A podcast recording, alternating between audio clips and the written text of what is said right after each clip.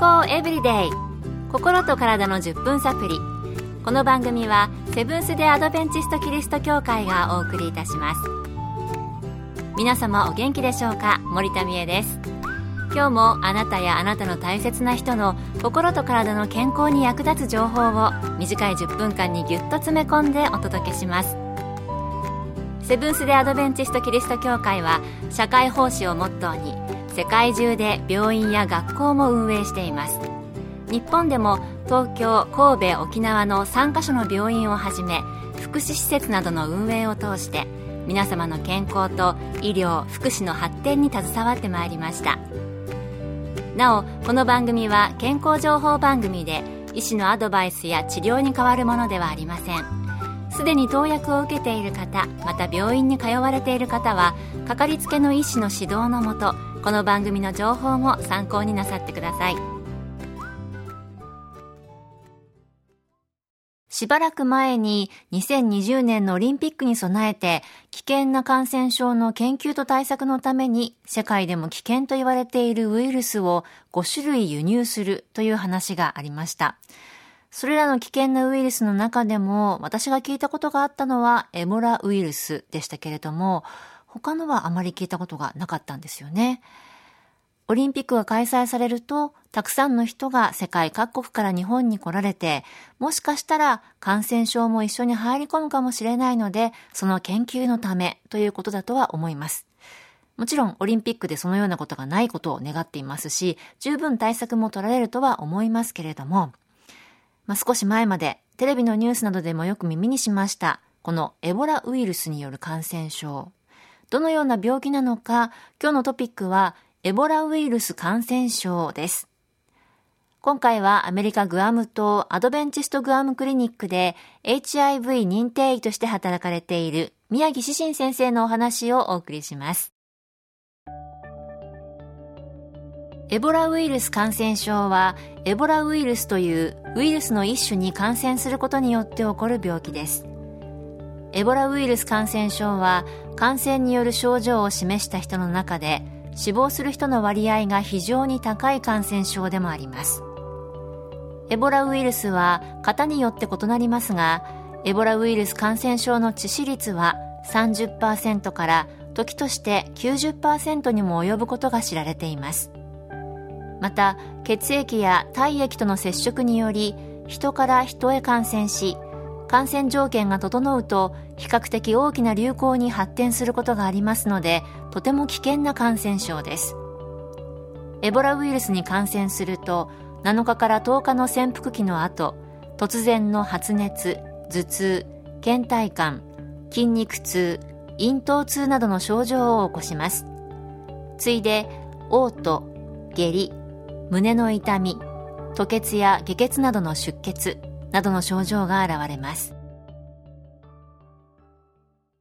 エボラウイルスでも種類があるみたいですね。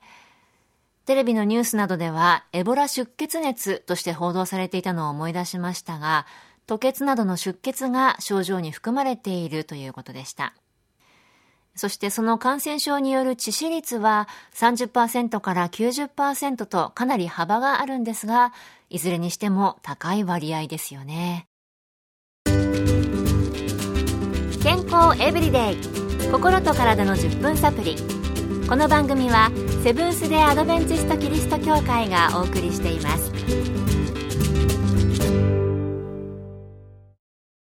今日はエボラウイルス感染症についてアメリカグアム島アドベンチストグアムクリニックで HIV 認定医として働かれている宮城志信先生のお話をお送りしています。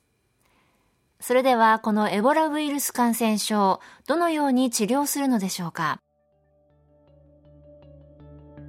エボラウイルス感染症に対して確立した特別な治療法はありません。症状を軽くするための点滴と対症療法を行います。早期に治療を開始することが重要と考えられています病院では感染が広がらないように厳重な対策が必要になりますので指定病院で治療することが必要ですエボラウイルス感染症に対しての治療法はまだないんですね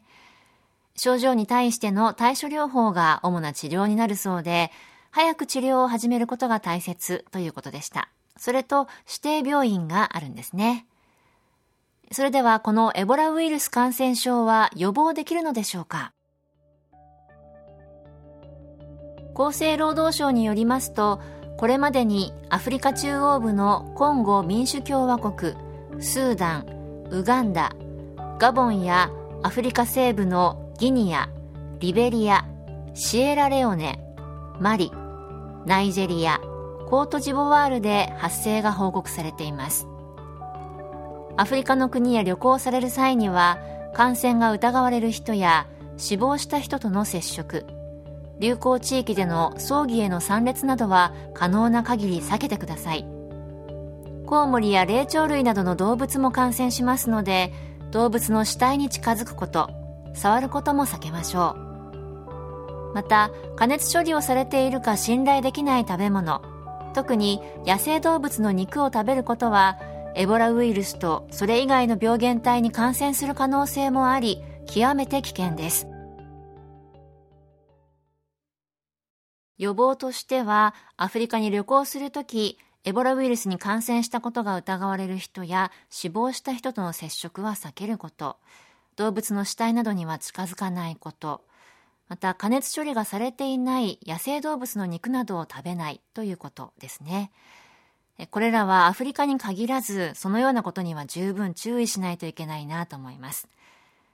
また以前の番組でも取り上げましたが新しい感染症や危険な感染症が近年増えているようです。東京オリンピックたくさんの方が日本を訪れてくれると思います。そしてそのことによる感染症の対策もいろいろ考えられているとは思いますが、私たち自身も正しい知識を持って正しく対処していかないといけないですね。まあ、心配はしすぎないで、ただし油断もせずに、たくさんの世界の方々をお迎えして素晴らしい大会になることを願っています。今日の健康エブリデイいかがでしたか？ここで鎌倉キリスト教会があなたに送る健康セミナーのお知らせです。